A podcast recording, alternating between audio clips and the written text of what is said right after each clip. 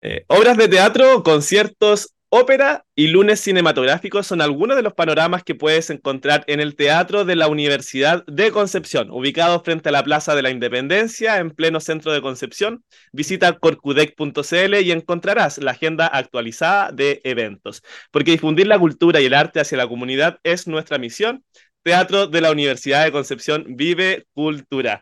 Y estamos de vuelta de esta pausa musical junto a Javier Sepúlveda, Ceremi de Economía de la región del Biobío, y le dejamos planteada una pregunta con respecto a esta situación que lamentablemente vivimos en nuestro país con respecto a eh, los afectados por lluvias e inundaciones.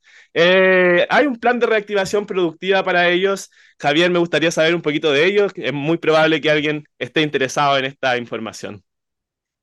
Sí, mira, la verdad es que la región del Biobío y otras regiones también del sur de Chile han sido muy eh, afectadas por distintas contingencias. Ya recordemos que en el verano tuvimos los incendios forestales. Los incendios también. Eh, y ahí también tuvimos una serie de pequeños productores, silvagropecuarios y otras micros, pequeñas y medianas empresas afectadas. Y también tuvimos las inundaciones de junio y ahora último las inundaciones de agosto, producto del desborde de ríos principalmente. Y en ambos tipos de, eh, de situaciones o de emergencias, es decir, tanto en los incendios forestales como en las inundaciones, nuestro gobierno presentó un plan de reactivación productiva que eh, se complementa con otras medidas de gobierno que tienen que ver, por ejemplo, con los bonos de libre disposición para los hogares afectados, con soluciones habitacionales, viviendas de emergencia. Eh, entonces se complementa con todo aquello y este plan de reactivación productiva considera entregar subsidios de inversión a empresas formales, eso se hace a través de Cercotec y a través de Corfo, que estos son dos servicios públicos relacionados o que dependen del Ministerio de Economía. Eh, eso más algunos bonos de, recuperación productiva a los pequeños productores silvagropecuarios que eso lo entrega el Ministerio de Agricultura. Entonces, este plan de reactivación productiva considera acciones tanto del Ministerio de Agricultura como del Ministerio de Economía. ¿ya? Los dos ministerios trabajamos a nivel central de forma coordinada para poder diseñar este plan de reactivación. Eh, lo más importante son estas eh, medidas que yo te cuento, pero hay más, no son las únicas, ¿ya? Eh, hay medidas como que tienen que ver, por ejemplo, con eh, postergación de, plazos de, crédito, eh, fiscales de los predios, por ejemplo, pero son un, conjunto amplio de medidas, dentro de las más importantes son estos apoyos monetarios, estas transferencias monetarias que, por un lado, en el caso de agricultura, se llaman bonos de recuperación, que son transferencias que no se reembolsan ni tampoco se rinden, es de, es de disposición del pequeño productor silvagropecuario, por ejemplo, pueda poder eh, financiar la nueva adquisición de sistemas de riego, de invernadero, de maquinaria agrícola o de alguna otra infraestructura que se haya perdido. Y nosotros con Corf y con Cercotec estamos ya entregando subsidios de inversión, que en el caso de, Corf, de Cercotec, perdón, el subsidio puede llegar hasta los 10 millones de pesos por cada afectado, y con Corfo subsidios que pueden llegar a ser de hasta 40 millones de pesos por cada afectado ambos no son excluyentes, es decir, son complementarios. Ah. Un afectado podría perfectamente recibir 10 millones de Cercotec y 40 millones de Corfo. El objetivo de estos subsidios de inversión son justamente gastarlo en inversión para la empresa, para, para la unidad económica que sufrió afectación, ya sea para recuperar infraestructura, mobiliario, equipamiento, maquinaria o incluso mercadería que se haya podido perder. Ya en el caso puntual de la región del Biobío y también de otras regiones, hay afectación al turismo con eh, cabañas y camping que están en la orilla de los ríos, ¿verdad? Que perdieron los mesones se les, se mojó toda la, la cabaña adentro, los baños. Eh, infraestructura en general que es para turismo, eh, restaurantes también que tuvieron afectación.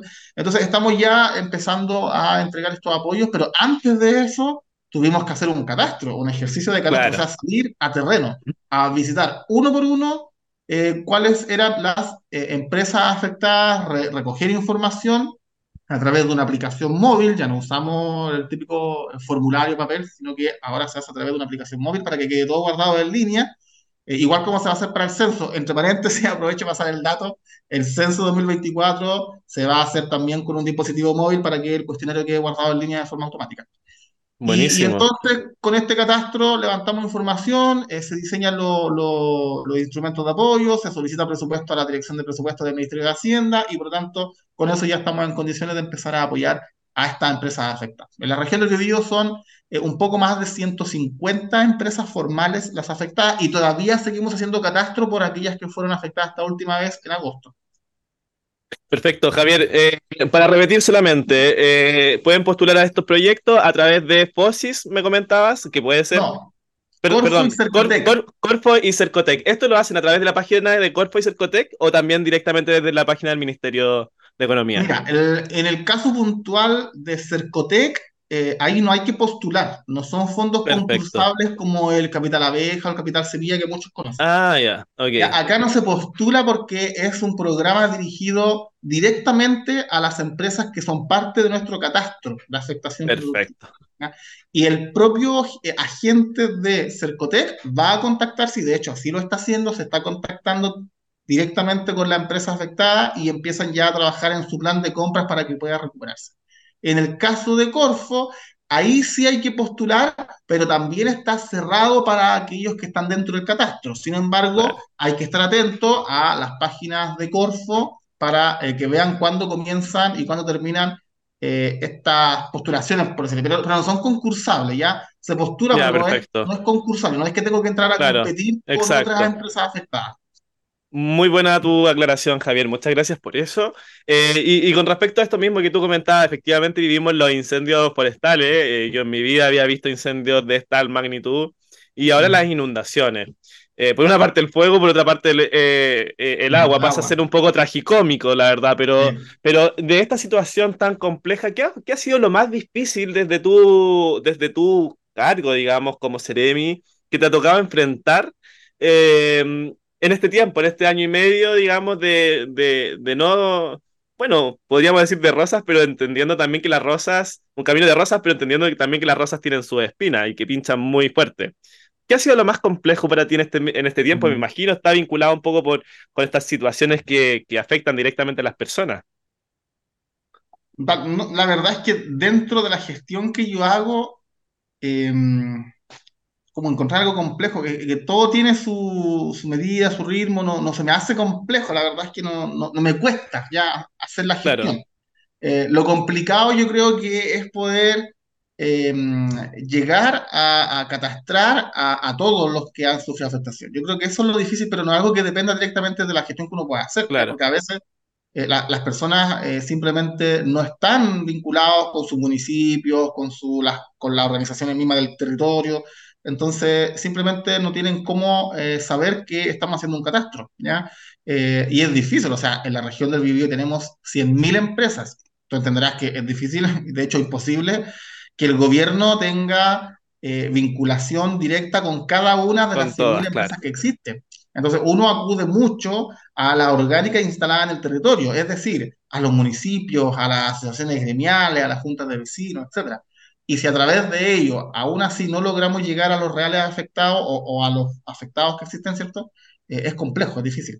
Pero han sido muy pocos esos casos. Afortunadamente, la gran mayoría de las empresas afectadas sí han sido catastradas y aquellos casos que no han llegado de forma oportuna, el Ministerio ha abierto algunos periodos como para los rezagados. Yo diría que esa es la mayor complejidad.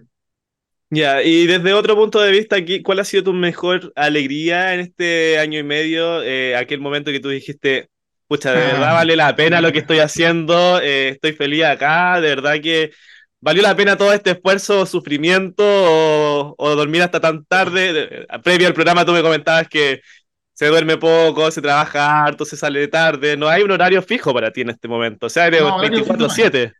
Tampoco es que duerma poco, o sea, se trabaja harto, pero no duermo poco, duermo al menos 7 horas y media, 8 horas diarias. ¿ya? Eh, lo que pasa es que trabajo todo el día, no tengo espacio para otra cosa que no sea el trabajo. Mi, mi, vida diaria es el trabajo. Y además me gusta mucho trabajar. Entonces me hace feliz trabajar. ¿ya? Y, y, dicho eso, mi respuesta es que todo lo que hago me hace feliz. No hay un momento en donde uno diga, oh, qué gran felicidad. Hay algún momento en donde uno sí eh, siente ciertas emociones, sentimientos como de dicha, por decirlo así, pero, pero son varios momentos que tienen que ver con eh, lo mismo que estoy contando, por ejemplo, cuando yo voy a un encuentro con empresas afectadas por la inundación y yo les cuento lo que vamos a hacer y te muestran el agradecimiento, te dicen que sí, a veces no es suficiente, pero saben que es lo máximo que podemos hacer y ahí te lo agradecen igual. Esas cosas igual te van llenando. eh, pero prácticamente todo, toda la, de forma muy reiterada en el tiempo vivo eso, ¿ya? Porque mi trabajo es estar relacionándome con emprendedores, micro y pequeñas empresas que reciben apoyo, uno trata de gestionar apoyo en la medida de lo que se pueda y siempre están, eh, está recibiendo esa gratitud de parte de, la, de los beneficiarios y de las beneficiarias. Excelente. Eh, Javier, vamos a pasar un poquito a ver eh, otros temas de la agenda, pero antes te quiero preguntar eh, algo igual más personal, pero no tanto. ¿cómo, ¿cómo, llegaste a la Ceremi de, Economía? O sea, quizás creíste en el proyecto del presidente Gabriel Boric en su momento, hiciste campaña por él o lo conoces de antes. ¿Cómo, ¿Cómo fue ese paso a, a, trabajar en uno de los poderes del, del Estado, digamos, que el, el gobierno? Eh, hay cosas que se pueden contar y otras cosas que no se pueden contar. no, no hay problema. No, no, eh, a ver, con respecto a la adhesión al gobierno, eh, yo desde la candidatura de, de la... Ah, se me olvidó. Oh, se me olvidó. La, el 2017. La, ¿Ya? ¿Ya ah, la, no? No, no, la candidata del Frente Amplio del 2017 se me olvidó. Ah, Beatriz, Beatriz. A Beatriz Sánchez. Desde la candidatura de Beatriz Sánchez que yo me adhiero a, esta, a esta mm, eh, digamos...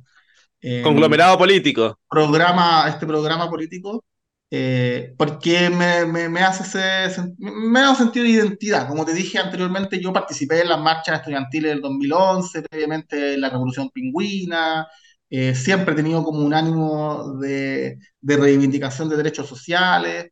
Entonces, em, eh, me, me, siento identificado con eso, entonces ya yo no, no, participé activamente, pero sí estuve, digamos, eh, votando por el, el, programa propuesto por Beatriz Sánchez.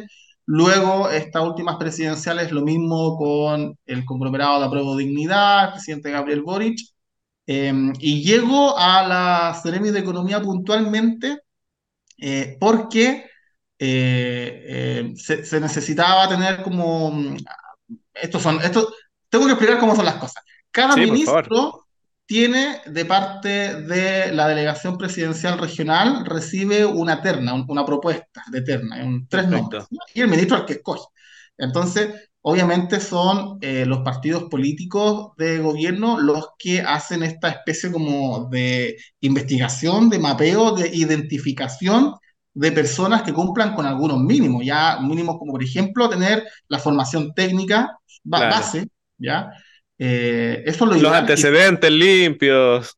Además, los antecedentes limpios y que además tengan eh, una visión política clara. Entonces, eh, dentro de esa terna que presenta la delegación presidencial del Bio, al ministro de Economía, va mi nombre y el ministro evalúa, por supuesto, y él aplicará sus criterios y, y luego me, me, me, seleccionan a mí.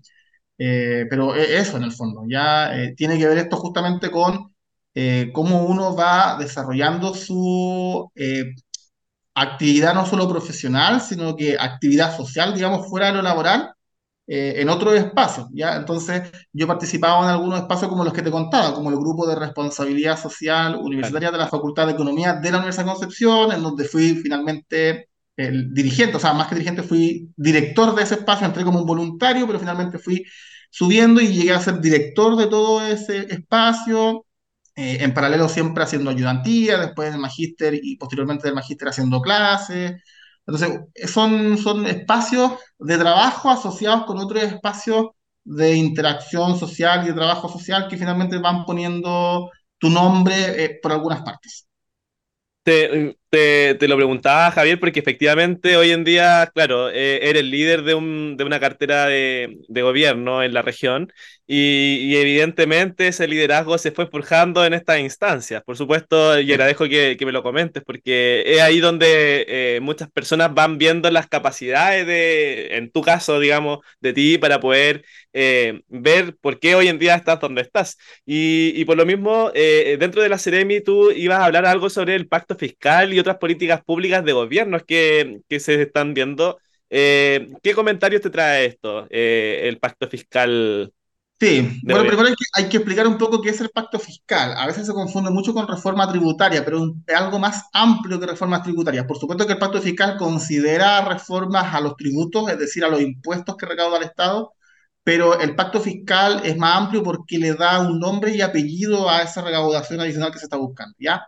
Eh, ¿qué, ¿Qué plantea el pacto fiscal? El pacto fiscal plantea que como sociedad hemos durante las últimas décadas hecho demandas que son urgentes, que son legítimas y que no son demandas que podamos hacernos los tontos y seguir chuteando para el futuro. Por ejemplo, en materia de pensiones. Hoy día no podemos decir, no preocupémonos de las pensiones eh, en, en 10 años más que el gobierno siguiente se haga cargo de esto. No podemos decir eso. ¿ya? Lo mismo con eh, temas de seguridad, lo mismo con temas de salud, ya, eh, de cuidados. Hoy día hay muchas personas históricamente que se han dedicado a los cuidados, es decir, a cuidar a otras personas que no han tenido la posibilidad de estudiar o de trabajar, de hacer una vida plena, que no tienen autonomía económica, por lo tanto, debemos tener un sistema que les dé ciertos mínimos a esas personas que se dedican a cuidar a otros. Eh, entonces, el pacto fiscal dice, mira, tenemos estas urgencias sociales, el Estado ha venido haciéndose cargo en parte de esta urgencia, no del todo, sino que en parte de estas demandas, pero eso ha significado que el Estado ha tenido que endeudarse. Y hemos visto cómo año a año la deuda fiscal va aumentando, producto de que hacernos cargo de estas problemáticas sociales resulta muy caro y no tenemos los ingresos suficientes para cubrir ese gasto fiscal. Por eso se ha endeudado al Estado. Entonces, ¿qué hay que hacer?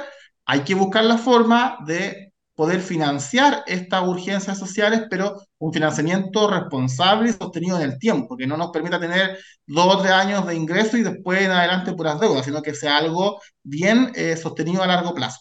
Por eso, este pacto fiscal busca eh, dos grandes cosas desde el punto de vista de, de los ingresos fiscales. Por una parte, busca generar eh, nuevos ingresos a través de una modificación a impuestos, por ejemplo, impuestos a los super ricos, al 5% más rico, que yo creo que lo que están escuchando, no, 5% más rico, no creo que, no creo que, y si hay alguien que sea el 5% más rico, se está desafortunado, porque el, el 5% más rico de Chile está súper bien concentrado en algunas tres o cuatro comunas de Santiago. Eh, eso es una, una, una de las dos mecanismos, ¿ya? Como generar nuevos ingresos y no solo a través de esto, sino que, por ejemplo, el tema del, del litio, etcétera. Y otro segundo camino tiene que ver con hacer mucho más eficiente el gasto que ya hace el Estado. ¿ya? Eh, cada peso que hoy día ya hace el Estado que tenga un efecto eh, real y eso implica eh, fiscalización, medidas para evitar la ilusión y la evasión, etc. Con eso se busca generar ingresos aproximadamente del 2,6% del PIB, ingresos adicionales equivalentes al 2,6% del PIB, y ese 2,6% adicional de ingresos ya viene con nombre y apellido, se va a usar eventualmente para financiar estas urgencias que te estaba comentando. Pensiones, eh, salud para disminuir la lista de espera, seguridad para aumentar dotación de carabineros, equipamiento y tecnología de carabineros y policía en general, y también un sistema nacional de cuidados para que las personas que cuidan a otras tengan al menos un seguro de salud, por ejemplo, o al menos eh, una cotización en la AFP. Entonces, esto es pacto fiscal a modo de resumen, porque la verdad es que el detalle técnico es mucho más amplio, son cientos de páginas en el Congreso que hay que, estudiar como proyecto de ley, pero en el fondo es eso, ¿ya? es que el Estado se puede hacer cargo de demandas sociales urgentes que no podemos patear para el futuro, pero hay que hacerlo de forma responsable y que esos ingresos adicionales se sostengan en el tiempo, ya que no, pasen un par de años más y resulta que no tenemos ingresos para, financiar estos gastos que, que es urgente. Perfecto. Y agradecemos también que, que nos hables eh, de esa forma, Javier, porque de hecho uno de los eslogans de este programa, digamos, es eh, hablar de política desde un punto de vista ciudadano. Muchas veces caemos, sobre todo a mí me pasa mucho que estudié Derecho y me voy en los tecnicismos, pero ah. claro, hay que tratar de llegar a, a todas las personas también. Y, y, ahora estamos en una fecha, eh, bueno, hablábamos de que hoy es 11 de septiembre, Javier. Pero también septiembre es un mes de, de, otras cosas. O sea, aparte de que llega la primavera el 21, 21 de septiembre, es eh, la fiesta en que se... 21 llega la primavera, claro, el 22 estoy de cumpleaños yo, así que lo tengo clarísimo. eh, se viene hijo de la primavera. Yo soy hijo de la primavera, exactamente. Eh, y eh, se vienen las fiestas patrias ahora y eh, me imagino habrá un llamado por parte tuyo a preferir quizás el comercio establecido, a visitar sectores turísticos afectados por las inundaciones. Me gustaría saber en qué está trabajando el gobierno en este momento en esta materia. Siempre, Siempre, siempre, hacemos ese llamado. Si hay una forma de hacer patria, de, de contribuir con tu país, es consumiendo tus bienes y servicios en eh, locales establecidos, formales, que pagan sus patentes, que pagan sus arriendos, que pagan sus impuestos. Ya impuestos que por lo demás después se devuelven a todos nosotros a través, por ejemplo, del alumbrado público cuando tú caminas por la calle, o de la educación gratuita, o, salud gratuita, o etcétera. Em, entonces, eh, nosotros estamos preparando ya una serie de, hitos eh, bien concretos, por ejemplo, este día miércoles, o sea, eh, un par de días más vamos a estar en Saltos de Laja con la Cámara Miércoles de 13. Laja para poder hacer el llamado masivo a que la región del Biobío visite este importante destino turístico que lo ha pasado súper mal este año con los incendios forestales. No se quemó el Salto del Laja, pero resulta que se suspendieron las actividades de verano y, la gente ya no salió más y, y no llegó al Salto del Laja. Después con las inundaciones sí efectivamente sufrieron, hay muchos, eh, mucho turismo, muchos emprendedores turísticos del Salto de Lajas que sufrieron afectación directa. Eh, estuvo cerrado el destino como por dos semanas aproximadamente, dado que el puente Batuquito en la, ruta 5 estuvo cortado. Eso, todo eso ha generado que las ventas han estado bajas, eh, por lo tanto hay empleos que se han perdido, hay deudas que se han acumulado, y lo único que quiere eh, y queremos todo es que la gente vuelva a visitar estos destinos turísticos, Salto del Laja es uno de ellos, que aproveche las fiestas patrias para que la gente salga en familia a recorrer su región, a conocer sus destinos naturales que son muy lindos, a veces son destinos muy sencillos, pero que en la sencillez está eh, la, la gracia, ¿verdad? Está la magia. Eh, y no solo Salto del Laja, tenemos destinos como Antuco, con Antuco. Nacional, la laguna, eh, la laguna del Laja, destinos como Alto Biobío, destinos como eh, Santa Bárbara, Quilaco, allá cerca del, del, embalse Angostura, está también Loncopangue, hay restaurantes, hay cabañas, hay senderos, parques, etcétera. Eh, en la misma em, provincia de Concepción tenemos maravillas por todas partes. O sea, está el Parque Nonguer, está Dichato, todas las caletas, mm. ¿verdad? Que para dar un pasito, vista al mar, las playas, alguna empanada de marisco. Si no le gusta mucho el mar, bueno, entonces un paseo por eh, Lota para conocer el, Parque Lota, conocer el museo, eh, el, el, pabellón, la parte alta del, Lota Alto, conocer la provincia de Arauco también eh, lugares tan lindos como Yico, eh, que lo ha pasado mal también en Punta Lavapié por los incendios forestales, las, dunas de, las, dunas de, Yani, eh, en fin, Cañete con todo lo que es Lago Lanalhue, hacia Contulmo, el Valle de Licura, o sea, tenemos muchas maravillas en la región del Biobío y el llamado entonces que este 18 la familia salga a visitar su región, a conocerla, hoy día hay mucha gente que tiene auto, que échele un poquito de benzina al auto y salga por ahí a conocer su región, su comuna, su ciudad y prefiera siempre el comercio formal establecido, en la medida de lo posible, porque también sabemos que todavía mantenemos sectores eh, vulnerables en nuestra, en nuestra sociedad, los, hogares de menos ingresos que no siempre tienen para ir a comer a un lugar establecido, formal, ¿verdad? No siempre tienen para, para comprar sus recuerditos en lugar establecido y que acuden al comercio informal, pero en lo posible siempre preferir el comercio formal. Ese es el llamado para este 18 y obviamente acudir de forma responsable a las distintas eh, ramadas, ¿verdad? Ojalá las ramadas oficiales que haya en cada comuna, en cada municipio, beber de forma responsable, no manejar si bebe alcohol eh, y, cuidar mucho de sus pertenencias y de su seguridad. Ya, perfecto. Eh, oye, hiciste un recorrido por las tres provincias, lo cual me encanta porque conozco las 33 comunas de esta región. Y la, he recorrido bastante y efectivamente tenemos lugares muy bonitos en la región del Biobío. Y muchas veces, efectivamente, no todas las personas tendrán eh, mucho, mucho, mucho dinero disponible para poder eh, visitar o gastar en otras cosas, pero somos afortunados de tener una naturaleza increíble en nuestra región. O sea, podemos efectivamente ir a la nieve en la provincia de del Biobío, podemos estar en el mar acá, en la provincia de Concepción o, o, de Arauco, así que eh, muy, muy bueno eh, eso que comenta, porque, bueno, además de ser ministro, eh, de Economía, está vinculado, por supuesto, al, turismo, entonces también es, eh, es necesario eh, comentar eso. Y, yo también me aprovecho de esta, de esta conversación de invitar a las personas a que no solamente eh, visiten eh, el territorio regional dentro de, del continente, o sea, como de tierra, digamos, porque también hay islas hermosísimas. Mm. Está la isla Santa María que Dicho sea de paso, eh, lo interpelo, Seremi. eh, ahí se puede hacer muchísimo trabajo en esa, en esa, en esa isla porque realmente es muy bonita. Me imagino que sí, pero igual se lo comento porque es una isla que tiene unos humedales hermosos. Sí. No, es, preciosa esa isla. Puerto eh, Sur, Puerto Norte, eh, hay mucho marisco muy rico, el huepo es muy rico, muy rico. Sí, harto marisco y hartas personas bastante esforzadas también que trabajan con la recolección de alga, de marisco. Eh, personas muy, muy bonitas. Y yo lo digo porque yo soy de Coronel. De hecho, hoy día no pudimos hacer el programa presencial porque se cerró un poco más temprano por, eh, por distintas actividades que se están haciendo en conmemoración de los 50 años. Y eh, por supuesto, ahora el tráfico debe estar un poco de locos eh, en la tarde, me imagino. Así que por eso hoy día estamos haciendo el programa online. Y, y hacía también usted un llamado, ministro eh, Seremi, con respecto a, estas fiestas patrias. yo tengo aquí muy cerquita la, que va a ser la, la, ramada más grande de la región del Biobío, que son las de Coronel.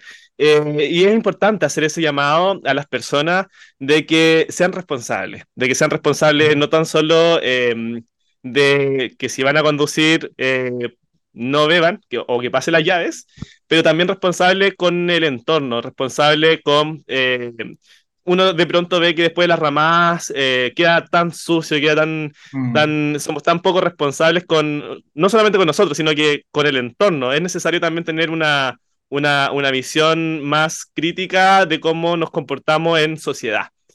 Eh, Seremi, ya se nos está haciendo poquísimo el tiempo, eh, pero me gustaría, antes de despedirlo, de que nos pueda decir o nos pueda básicamente dejar el micrófono abierto para que pueda llegar a los jóvenes, a las personas, a los funcionarios de GoQC también que nos escuchan cada semana, en dejar un mensaje, alguna recomendación, ya sea un libro o eh, eh, una, una, recomendación de gobierno. la verdad es que estamos muy contentos de que nos haya podido acompañar el día de hoy. Eh, siempre las puertas de, de, nuestra radio están abiertas para poder transmitir, difundir los mensajes que sean necesarios para que las personas puedan eh, saber y, por supuesto, eh, aportar, porque yo creo que cada persona, desde la trinchera en la cual se encuentre, puede aportar en el bien común de todas las personas. Así que el micrófono queda abierto para que puedas despedirte y dejar un mensaje para todos quienes nos ven y escuchan. Ya pues. Bueno, muchas gracias primero que todo a, ustedes, al equipo, a la radio por el, lugar y el espacio que nos han dado para poder llegar a, la región y a otras regiones respecto de las políticas públicas que estamos implementando desde el gobierno de Chile y puntualmente desde el Ministerio de Economía. Es un ministerio que se preocupa y ocupa de la micro, pequeña y mediana empresa. Entonces, es eh, la tranquilidad a nuestras empresas afectadas por la última emergencia, que vamos a estar apoyándolas, vamos a estar con ustedes y al resto de los eh, auditores, estudiantes y otras personas, eh, comentarles que nuestro gobierno tiene un compromiso férreo por eh, el, tránsito hacia un nuevo modelo de desarrollo productivo. Ya esto quiere decir impulsar inversiones en áreas estratégicas de la economía que nos permitan hacernos cargo del compromiso de carbono neutralidad cero de aquí al 2050, ya para invertir en, ejemplo, eh, proyectos que se hagan cargo de la crisis hídrica, de residuos, de hidrógeno verde, de una serie de desafíos que hoy tiene el sector productivo y por tanto estamos como gobierno trabajando para impulsar este, este tipo de, inversiones, de iniciativas que nos permita finalmente tener un, sector productivo, una matriz productiva mucho más amigable con el medio ambiente, eh, carbono eficiente y que eh, sea un tránsito o un cambio que no eh, nos dé eh, incertidumbre, sino que muy por el contrario, nos dé certeza de que se va a seguir generando empleo y oportunidades para las personas que hoy día están estudiando. Ya eh, mi único gran, mi única gran como recomendación, por decirlo así, es que siempre den el máximo, ya siempre busquen ser excelentes en todo, ¿ya? Siempre va a haber algo en lo que les va a costar un poquito, pero no se preocupen, nadie es perfecto, jamás, nunca nadie ha sido perfecto, lo importante es dar lo máximo, trabajar para los demás, no solo para uno, y em, ser feliz en la vida, que es una decisión que uno toma finalmente, uno, uno decide ser feliz, ¿ya? La felicidad no llega, no anda por ahí suelta en la calle y de repente llega a tu, a tu puerta y te golpea. La felicidad, la felicidad se la hace uno mismo Y creo yo que eh, eh, trabajando eh, o trabajar es una forma de ser feliz. Así que eso, prácticamente. Oye, excelente, porque efectivamente la felicidad no es una situación que se da por las circunstancias, sino una disposición de la mente. O sea, uno decide ser Mm. feliz y tomar la vida con una actitud mental positiva. Eh, Así que muy buenas palabras, agradecido eh, por tu participación en nuestro programa. Eh, también invitar a todos a los jóvenes que principalmente usan más las aplicaciones como Instagram a que lo sigan, arroba Ceremi de Economía. A ver, Tengo, mira, tengo redes en Instagram, en Twitter y en Facebook, pero no sé cuál es el, el- la red. O sea, busquen como Seremi acá lo tengo, sí, arroba Ceremi Economía Bio Bio, ahí está. sí, las así que las sí, lleva mi, mi periodista, entonces yo no me, no, no, no me las sé de memoria. Por supuesto, arroba Economía si ustedes quieren estar al tanto de lo que está pasando en la región del Biobío con respecto a la Seremi de Economía y Turismo. Y eh, por supuesto, también invitar a todos los que ya no sea, ya sea que no, se- no vieron el programa completo o que lo quieran repetir o que quieran ver otros programas también que hemos tenido la- las semanas anteriores, anteriores, pueden visitarnos a través de todas nuestras redes sociales. Los capítulos se suben en Spotify, Apple Podcast y también en YouTube. Así que eh, nos vamos a ir a una pausa musical y, bueno, no- por supuesto nos despedimos de nuestro Ceremi y ustedes no se desconecten de las pantallas de aerradio.cl, ya volvemos.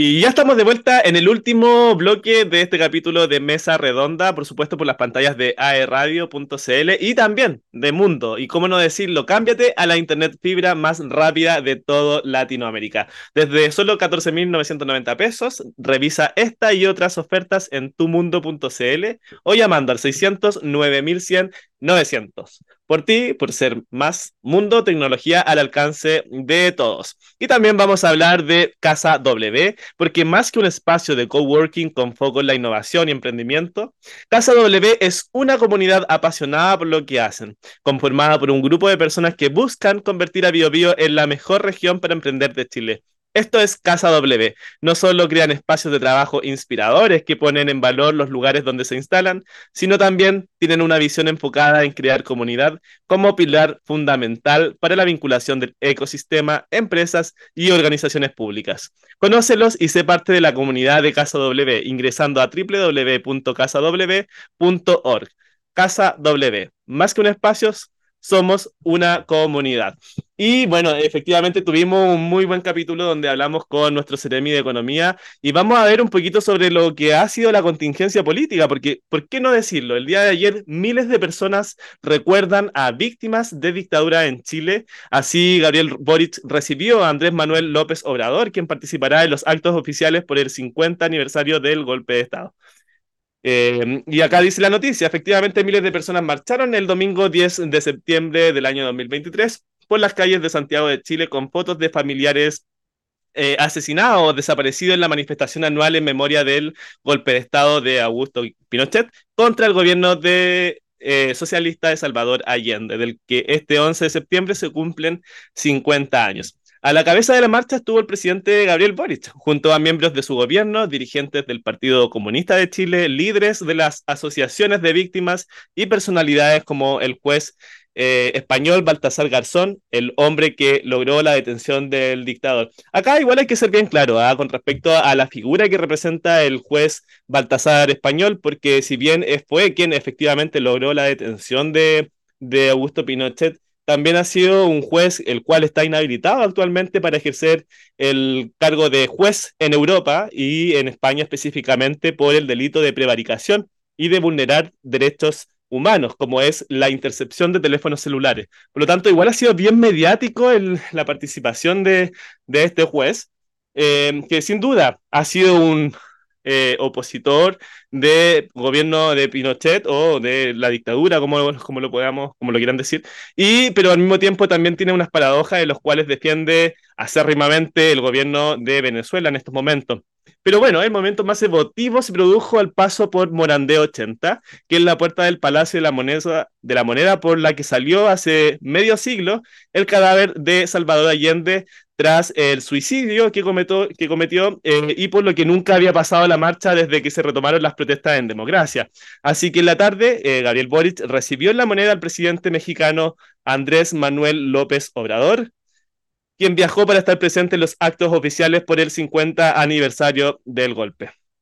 Abro comillas, la tradición de Augusto Pinochet fue abominable. Es una mancha que no se borra ni con toda el agua de los océanos. O sea, nos dijo el presidente de México en referencia al hecho de que solo horas antes del golpe, Pinochet le había declarado su lealtad a Allende. Así que, eh, bueno, esto ha sido la noticia eh, más eh, comentada el día de hoy en distintos medios de comunicación, por supuesto, y va a, ser, va a dar que hablar todo este mes, yo creo, porque eh, sin duda son 50 años de este quiebre institucional de la democracia en el cual eh, el llamado siempre es a unirnos, a poder hacer memoria, entender de que nunca jamás, bajo ninguna circunstancia, se puedan vulnerar derechos humanos, pero también a entender de que las cosas eh, tienen que eh, llegar a través del diálogo, a través de la democracia, poder encontrar una salida que nos pueda beneficiar a todos. Lamentablemente, este tipo de conmemoración se ve muy manchada por actos vandálicos el día de ayer, el día de hoy, donde efectivamente han profanado tumbas, por ejemplo, del senador, el único senador asesinado en democracia, que es Jaime Guzmán Errázuriz. Eh, también han profanado eh, tumbas de carabineros de Chile, eh, se han visto distintos disturbios en distintas regiones del país, por supuesto en Santiago, región metropolitana, ha sido donde más se ha visto, donde e incluso hubo ataques en la moneda. La verdad, yo nunca había visto, eh, más allá del ataque histórico, digamos, del 11 de septiembre del 73, ataques directos a la moneda, porque por lo general siempre están los carabineros previamente haciendo un control. Y eso me ha llamado mucho la atención, rompieron varias ventanas y todo. Pero también, por supuesto, hemos visto violencia en el Poder Judicial, en distintas organizaciones, en distintos lugares, y eh, es lamentable porque finalmente eh, no, no se puede seguir, eh, no se puede eh, avanzar, digamos, porque estas cosas lo único que hacen es retroceder, el hecho de que puedan destruir eh, nuestras ciudades, principalmente nos afecta a nosotros, no a las autoridades de gobierno. Así que eh, nosotros somos siempre de la idea de poder eh, tener un micrófono abierto a todas las personas para que puedan emitir su opinión. Jamás vamos a censurar la, opinión de, de nadie, pero sí, por supuesto, vamos a exigir siempre de que las personas puedan hacerlo con respeto, con respeto a la democracia, a los derechos humanos, porque cuando uno destruye, por supuesto, también vulnera eh, la libertad de otras personas. O sea, el hecho de que saquen los adoquines de la calle, eh, lamentablemente eso le afecta a una persona que pueda pasar en silla de rueda o que tenga una dificultad para caminar, o el hecho de que saquen los postes de luz, eso implica que se vaya oscureciendo la ciudad y que, por consecuencia, eh, aumenten los niveles de eh, inseguridad y delincuencia. Así que eh, nuestro llamado siempre va a ser a la paz, al diálogo y a poder entender de ello, hacer una introspección y poder avanzar hacia el futuro, hacia el bien común, hacia algo que nos una a todos como chilenos. Y ya estamos al cierre de este programa. Quiero agradecer principalmente a Dania, nuestra productora, a Gode, que está detrás de los controles cada semana y después eh, hace un tremendo trabajo para poder proyectarlo a todos ustedes. Y por supuesto también, ahí está saludando en cámara, y también por supuesto a mi querido amigo Nilson Pereira, que por temas de agenda no ha podido participar, pero que eh, le mandamos un cariñoso abrazo, por supuesto agradecido porque para mí ha sido un mentor en esto de las comunicaciones y lo quiero decir públicamente. Acá me despido con este tazoncito de los 13 años de DuoQC. Por supuesto, no se pierdan eh, el capítulo que tendremos la próxima semana, el lunes a la misma hora en el mismo canal. Nos vemos. Chao, chao.